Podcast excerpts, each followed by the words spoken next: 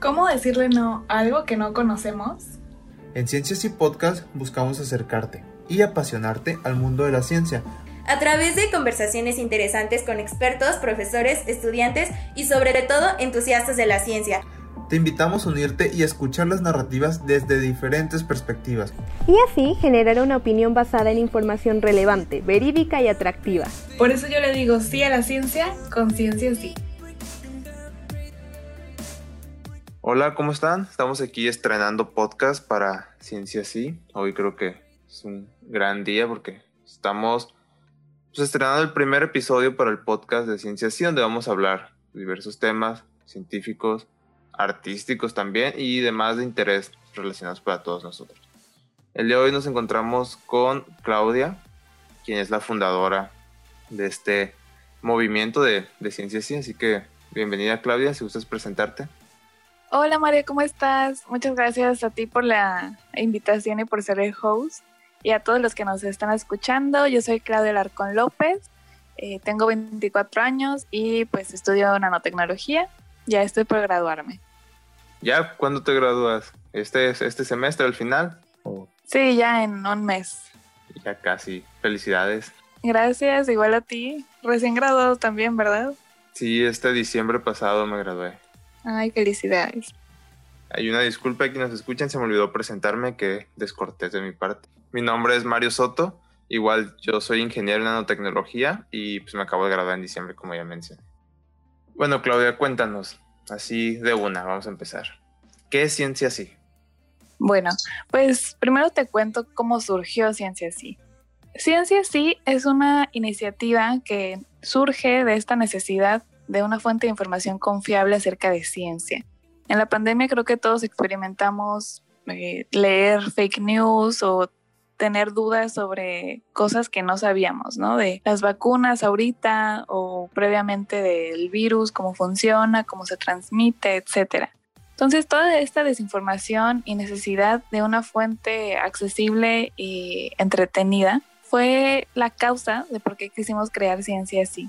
Queremos hacer ciencia en español, que sea accesible para todos los hispanohablantes, porque en realidad no hay un canal que tú digas, bueno, yo quiero saber de ciencia, me voy acá y me van a entretener también, ¿no? O sea, porque es parte de la divulgación. La divulgación, es, decir, explicar la ciencia en palabras eh, sencillas, es eso, es hacerlo a través de algo entretenido, a través de historias, a través de videos, a través de escritos con narrativas interesantes. Y es lo que, lo que queremos en Ciencia Sí.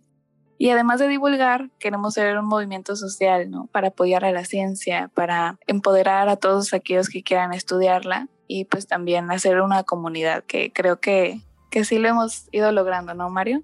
Sí, creo que ahí vamos creciendo con los esfuerzos de todos los integrantes de ciencias y de la comunidad que nos apoya, poco a poco vamos creciendo.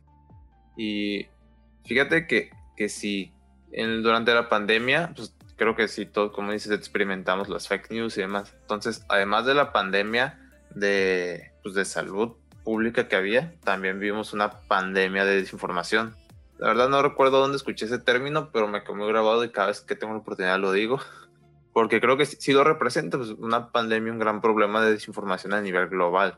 Y no solo de, de, de desinformación, también de sobreinformación. O sea, había tanta información que como mencionas no teníamos una fuente confiable o no sabíamos a dónde ir para buscarla. Claro, y se trata de eso, de, claro que muchos de nosotros, todos somos jóvenes eh, que estamos estudiando, que nos recién graduados de carreras científicas, ¿no? También hay artistas, hay comunicólogos, entonces somos jóvenes. Nosotros lo que hacemos es hacer nuestro mejor esfuerzo, validar toda la información que queremos transmitir y una vez de hacer nuestro mejor esfuerzo, redirigir a la gente a fuentes confiables de información, como la Organización Mundial de la Salud, etcétera, para en realidad ser un intermediario entre expertos y nosotros. Sí, creo que es lo que estamos haciendo todos. Durante todo ese tiempo, pues fue un año más o menos de pandemia, antes de, unos nueve meses antes de que comenzara con el movimiento, con esto de ciencia, sí, fue también el boom de muchas, bueno, cuentas, por lo menos en Instagram y en demás plataformas de jóvenes interesados en pues, hacer la ciencia, pero hacer lo mismo, para combatir de cierta manera esa desinformación que hay. Y también mencionas que más que solamente estar divulgando, también se está formando un movimiento para apoyar a la ciencia, para incentivar a los jóvenes que todavía no están estudiando una carrera o que estén trazando su camino, pues a que se interesen y si les gusta se animen a ir por algo de ciencia. Y creo que esto es muy importante, porque por lo menos yo, desde mi experiencia personal, cuando yo iba a entrar a la universidad, no había mucho de donde, o sea, pudiera darme una referencia de qué iba a hacer. O sea, sí, estaba el nombre de la carrera, pues el plan y todo lo que te cuentan muy bonito, pero no hay una referencia más allá. Y creo que pasa con muchas carreras. No tenemos una referencia y nos aventamos sin saber si es realmente lo que queremos o si lo que se está haciendo en ese momento es lo que queremos hacer. Claro, de hecho de ahí nace eh, The Nanotech Girl, que fue mi, mi blog personal, que pues es el que me unió a tanta gente tan maravillosa como tú y todo el equipo que decidimos iniciar Ciencia Así, ¿no? En esta cuenta de Nanotech Girl, pues yo igual me hubiera gustado tener un referente o alguien de semestres mayores que enseñara, ¿no? Qué se hacía en el laboratorio o cómo era estudiar esta carrera. Entonces, como vi que no había nadie, eh, quise compartir un poco de este privilegio que tuve de estudiar esta carrera en el TEC y pues compartir de lo que investigaba, de cosas que me parecían curiosas y pues este deseo de compartir lo que tenía enfrente de mí, pues se hizo una iniciativa más grande que pues ahí va creciendo, y fíjate que muchas de estas cuentas que surgieron me enviaban mensajes como buscando tips, buscando hasta permiso como de el formato, o sea, como tener un referente de divulgación científica en español y difusión de la ciencia, periodismo científico, es muy importante, o sea, ver cómo le hacen otras personas para animarte tú a compartir lo que sabes, ¿no? No solo de ciencia, de cualquier cosa, todos queremos aprender. Sí, creo que muchos queremos, o sea, tenemos las ganas de compartirlo, pero con esto, al no ver un referente nos da miedo de entrarnos nosotros solos sin saber qué hacer. Y a veces es difícil, pero ya viendo un referente, como dices tú, te hablaron para pedirte tips, consejos y demás, creo que es más fácil. Y sí, la verdad yo, yo sí considero que fuiste un referente, por lo menos para en lo que viene siendo nanotecnología en México y en Latinoamérica y de, de las primeras cuentas hispanohablantes que se pusieron a hablar pues, de nanotecnología y temas relacionados. Sí, la verdad ha sido una trayectoria que no me hubiera esperado. Si alguien me hubiera dicho antes, pues ni idea. Pero lo he disfrutado mucho y lo más importante para mí es compartir estos errores que yo tuve desde el principio, porque pues yo me, me aventé a la nada no sabía que había una comunidad en Instagram. Encontré, pero era en inglés y así, ¿no? Poco a poco ya fuimos formando la de español y lo importante es que cada vez más gente se anime a hacer esto y a buscar información de fuentes que sean fidedignas, ¿no? Y por ello también Ciencia Sí quiere ser esa plataforma para que si alguien quiere animarse, pero no quiere hacer una iniciativa propia porque conlleva muchísimas cosas, tú lo sabes, pues que pueda venir a Ciencia Así y formar parte del equipo, compartir sus conocimientos y ayudar a que la comunidad hispanohablante esté bien informada y que esta brecha entre científicos y no científicos se haga cada vez menor. Sí, pero yo difiero un poquito porque yo soy de la creencia que todos somos científicos este, todas las personas somos científicos, cada uno a su nivel, pero sí, sí entiendo la diferencia que se maneja de que se tienen los científicos acá como en, el gremio, los, los que son investigadores, tienen su doctorado, etcétera, etcétera. Sí, más que nada es por eso, o sea, como científico en el medio académico que nos desenvolvemos, ¿no? Como esta academia que solo se comunica a través de papers, eh, que nada más pueden entender entre ellos, o sea, como tratar de esa brecha llevarla al público en general. Y es un gran reto, ¿no? Sí, creo que es muy difícil romper esa brecha que la verdad no sé ni por qué la hicieron. O sea, creo que desde ahí se empezó a privatizar este conocimiento científico de, con el lenguaje tan avanzado, pues a que la mayoría de la población así en general pues no tuviera acceso. ¿Por qué? O porque no puedes comprar las revistas o por el lenguaje que se maneja. De hecho, esto es interesante verlo desde el punto de vista histórico. De hecho, de ahí viene la palabra divulgar, ¿no? Que también es devolver el conocimiento a la sociedad, porque es un derecho y mm, a lo largo de la historia, al principio, todos podían participar en estas discusiones y después se fueron haciendo poco a poco estas reuniones solo para la difusión de ciencia, es decir, para pláticas entre los que ya sabían del tema y de repente invitaban a invitados especiales, ¿no? Como por ejemplo en Inglaterra hacían estas super reuniones entre el gremio científico y luego fue una niña que era hija de alguien y escuchó todas estas cosas de ciencia y ella era pues más artística y se le ocurrió como, ay, pues podrían hacer a, Frankenstein, ¿no? Y de ahí nació Frankenstein, porque alguien que no era de ciencia escuchó todo esto y hizo toda una narrativa a partir de ello. Entonces, imagínate si gente que no lo quiere ver de los tecnicismos biológicos, físico-químicos, etcétera, escucha todo lo que se está haciendo en la ciencia, pueden hacer filosofía, pueden hacer eh, storytelling, eh, arte, ¿sabes? O sea, cuentos, pueden hacer mil cosas súper padres contemporáneas que es algo que estaría súper interesante y así ya tenemos cosas como Black Mirror y cosas así. Imagínate ya como que, que más gente puede escuchar lo que se hace con nanotecnología o así y que le surjan ideas, ¿no? De cómo complementarlo con sus áreas de conocimiento, etcétera.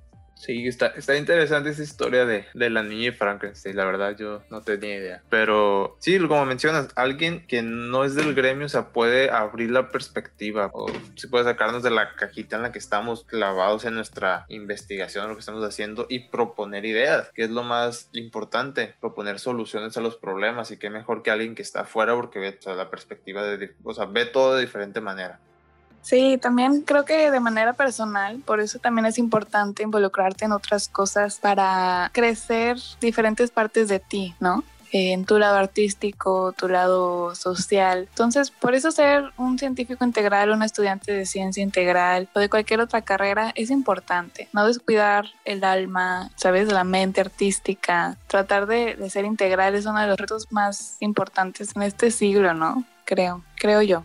Sí, eh, tenemos varios ejemplos de grandes científicos que poseían una formación integral y eran unos genios. El, yo la verdad admiro mucho a Richard Feynman y creo que él es el ejemplo claro de un científico integral. Claro, era todo un rockstar. Si nos estás escuchando y no sabes quién es, busca ahí un video que te explique su vida, está súper interesante. Sí. Richard Feynman tocaba los bongos mientras hacía sus cálculos. y era muy coqueto. Sí, y así como él hay varios. Einstein también tiene sus historias, Schrödinger y muchos más científicos de otras áreas. Yo los menciono porque pues, me gusta mucho la física. Por mi formación en la tecnología, pues tengo más afín a la física y pues ellos eran físicos. Pero así como ellos hay ejemplos en todas las áreas. ¿Y tú, Mario, cuál es el científico que te inspira más? O sea, por el cual te quisiste meter a esto de ciencias. Mira, yo antes de entrar a la universidad, la verdad desconocía mucho los científicos, nomás los que te presentan en la prepa, en los libros de historia de este científico y esto, esto. Pero ya estando ahí, el primero que me presentaron fue Richard Feynman. Y desde ahí me encantó, o sea, como te digo, esa forma integral tan de ser que no era el típico estereotipo que teníamos de científicos cuadrados en el laboratorio, sino que él hacía mil y unas cosas, su manera de ser. Y aparte él era un excelente divulgador. O sea, él bajaba los términos o los conceptos más difíciles de física a un lenguaje vulgar, que es pues, de ahí donde viene la palabra divulgar. Un lenguaje sencillo para que todos lo entendieran. Entonces, principalmente la influencia que yo tengo es de Richard Feynman pues quise comenzar a, divulgar por lo mismo. Esto surgió más en, estos meses que acaban de pasar, cuando estábamos en la pandemia, que yo vi el gran problema de desinformación y sobreinformación. Entonces, así como querer tratar de segmentarla, no, segmentar, sino tratar de compartir lo que yo estaba aprendiendo y lo que yo sé de una manera pues más sencilla para que todos tuvieran acceso a esa información. Sí, fíjate que comentas el lenguaje sencillo, ¿no? Pero en realidad todo el lenguaje es súper complejo. Entonces, por más de ponerlo en términos generales que todos conocemos, es complejo, siempre, siempre. Entonces, es tratar como de, de darle acceso a la gente a ay, no sé cómo decirlo, perdón, Pero, o sea, la idea es que todo el lenguaje es complejo. El lenguaje simple, pues no existe. El lenguaje de señas es súper complicado. De braille, español, inglés, todos los lenguajes conllevan un grado de complejidad. Entonces, pasar de tecnicismos a otro lenguaje, ese es un gran reto. Y pues gracias por unirte a estos esfuerzos de divulgación porque son muy necesarios. Y la verdad que tienes mucha razón ahí. Todos los lenguajes tienen su complejidad y sí, pasar de un lenguaje técnico que es complejo a otro lenguaje que también es complejo es todo un, rollo. Y es importante que sepan que Ciencia sí quiere capacitar y dar estas herramientas para hacer esto de la mejor manera. Tenemos excelentes líderes de divulgación que nos están capacitando internamente y que están preparando cursos para que sean accesibles a la gente y todos lo podamos hacer. Porque no se necesita una cuenta de Instagram o un podcast para poder hacerlo. Se hace en la vida diaria, ¿no? Creo con nuestros papás a veces es el reto más grande. Tú puedes ser el mejor divulgador en redes sociales, pero si tu familia todavía tiene dudas, pues es que es un reto gigante, ¿no? Y te lo digo por experiencia propia. Es de los retos más grandes como tratar de romper estos esquemas que ya están desde años, ¿no? De, ay, pues este remedio casero, cosas que pueden ser peligrosas a la salud como el dióxido de cloro, que responder sus preguntas es un reto, ¿no? Entonces es un ejercicio de todos los días y en ciencia sí queremos dar esas herramientas para cualquier persona. Sí, no meramente si eres un, bueno, no experto divulgando, pero que ya tienes experiencia y tiempo y tienes tu cuenta de Instagram o tu blog. No, cualquier persona podemos divulgar ciencia, podemos compartir lo que sabemos hacia los demás, aclararles sus dudas, pero siempre desde el lado de la empatía y la tolerancia. Tampoco hacer menos a los demás porque no entiendan algo que nosotros entendemos. Claro, porque siempre hay cosas que nosotros tampoco entendemos. Entonces siempre es muy importante mantener la humildad, estar dispuestos al diálogo, porque hay gente que divulga cosas como en la historia de la teoría que el Sol era el centro de la Tierra y divulgó toda su vida eso, pero en realidad pues no era así. Entonces siempre hay que estar dispuestos al diálogo, a escuchar, que bueno, el dióxido de cloro, bueno, escuchar qué está haciendo, porque tanta gente está en él, estudiar la evidencia científica y no, no cancelar desde un inicio, ¿no? Tratar de ver más allá, escuchar, tener paciencia y ya luego ir guiando a través de preguntas también hacia la dirección pues más óptima, ¿no? Y por qué las cosas son como son no nada más cancelar y decir, no, esto no es así. Es como, ¿sabes? Tener la capacidad de escuchar. Sí, no, no meramente llegar y cancelar su, su idea o por qué esa persona piensa así, sino que abrirse al diálogo y dar tus argumentos, o sea, por qué tú sabes o tú piensas que pasa de diferente manera y ya tratar de persuadir con esos argumentos para que la otra persona tome su propia decisión, no llegar a imponer una ideología o una idea que nosotros tengamos. Exacto, porque luego se toma la ciencia como una tipo religión, o sea, ¿sabes? Y no, tampoco es el punto, el punto es estar dispuestos al diálogo y llegar a las conclusiones más correctas, ¿no? Y invitar a los demás a llegar a ellas por sí solos. Sí, con, yo soy muy creyente que con el, el debate de ideas, estar contrastando diferentes puntos de vista es muy rico, por así decirlo, para ambas partes o todos quienes estén participando.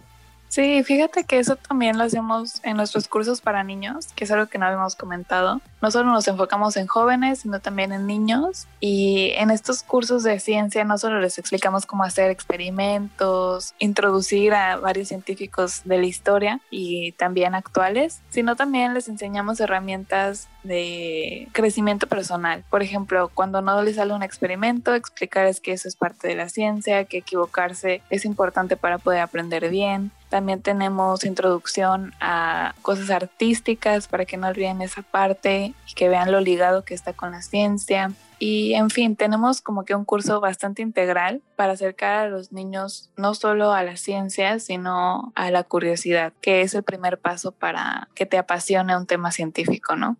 Sí, justamente eso, y qué acertado, o sea, estar motivando a estos pequeñines a a, tener esa curiosidad pues por todo lo que está pasando en el mundo y hacerlos ver que la ciencia no es algo exclusivo acá, sino que va en conjunto con todos los demás aspectos de, la vida y darles esta formación integral para que pues, sigan fomentando esa curiosidad y nunca se les apague. Sí, es lo más importante, porque tampoco somos reclutas acá de que queremos que todos estudien ciencia, tecnología, no, queremos que todos sean curiosos y eso es lo más importante. Sí, la curiosidad es vital, no solo para los, científicos, sino para todas las personas. Bueno, ya para cerrando, bueno, ya nos mencionaste que tienen algunos expertos en, divulgación en ciencias, sí, pero ¿quiénes más conforman ciencias y hasta este momento?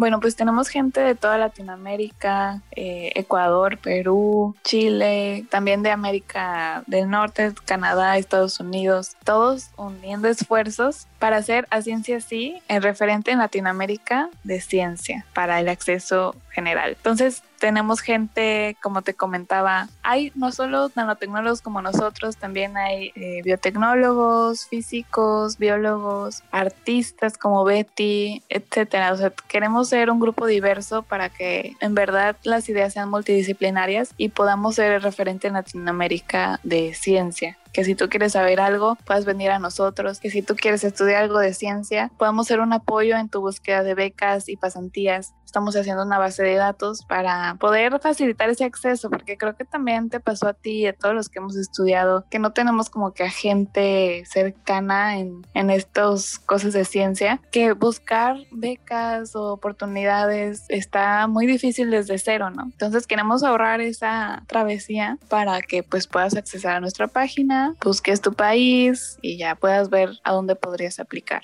Oye, está muy padre esa iniciativa de hacer esa base de datos con toda la información para quien guste perseguir una carrera científica, dónde están los apoyos, dónde pueden estudiar, incluso los que se quieran ir al extranjero, tener ahí un apoyo, porque los trámites, este, las aplicaciones a las universidades a veces tienden a ser muy tediosas, algo difíciles porque son tantas cosas que no sabemos qué hacer. Entonces me parece, me parece muy buena idea que estén o sea, que se esté gestando eso dentro de ciencia, sí, para poder apoyar a los, pues a los jóvenes, a los muchachos que quieran lanzarse. Sí, y pues ya estamos trabajando en ello, pero así como este proyecto hay varios en camino, tenemos varios líderes de proyectos que están haciendo increíblemente su trabajo para poder, apenas vamos empezando y vamos con todo, entonces si se quieren unir o quieren estar al pendiente, son bienvenidos que ya escucharon, las puertas están abiertas para todas las personas que quieran unirse a Ciencia Sí. Pueden buscarnos ahí en las redes sociales, en Instagram como Ciencia Sí, en Facebook también. Y ahí está el medio de contacto para que manden su mensajito y, sean bienvenidos. Sí, pues muchísimas gracias Mari por la invitación y esperamos ver más gente en esta iniciativa uniéndose a este movimiento a favor de la ciencia. Contrario, muchas gracias a ti, Claudia, por aceptar y sobre todo por comenzar a animarte con este movimiento. Que sí, puede que muchos hubieran tenido la idea de querer hacer algo similar, pero hasta el momento nadie se había animado. Así que gracias por animarte y por incluirnos a todos nosotros y a todos los que estén por unirse para hacer de la ciencia algo grande en Latinoamérica. Claro, Mario. Pues muchísimas gracias y pues digámosle sí a la ciencia. Conciencia sí. El anuncio. Claudia, nos vemos. Tengas bonito día. Bye, saludos. Cuídense. Y pues bueno, este fue nuestro primer episodio de, de, Ciencia Sí. Espero que les haya gustado y escucharon. Quien quiera unirse a la iniciativa, al movimiento es bienvenido. Nos busque, nos manda un mensaje por las redes sociales. Entonces espero que hayan disfrutado de nuevo, que hayan aprendido algo que los haya motivado y pues digamos sí a la ciencia.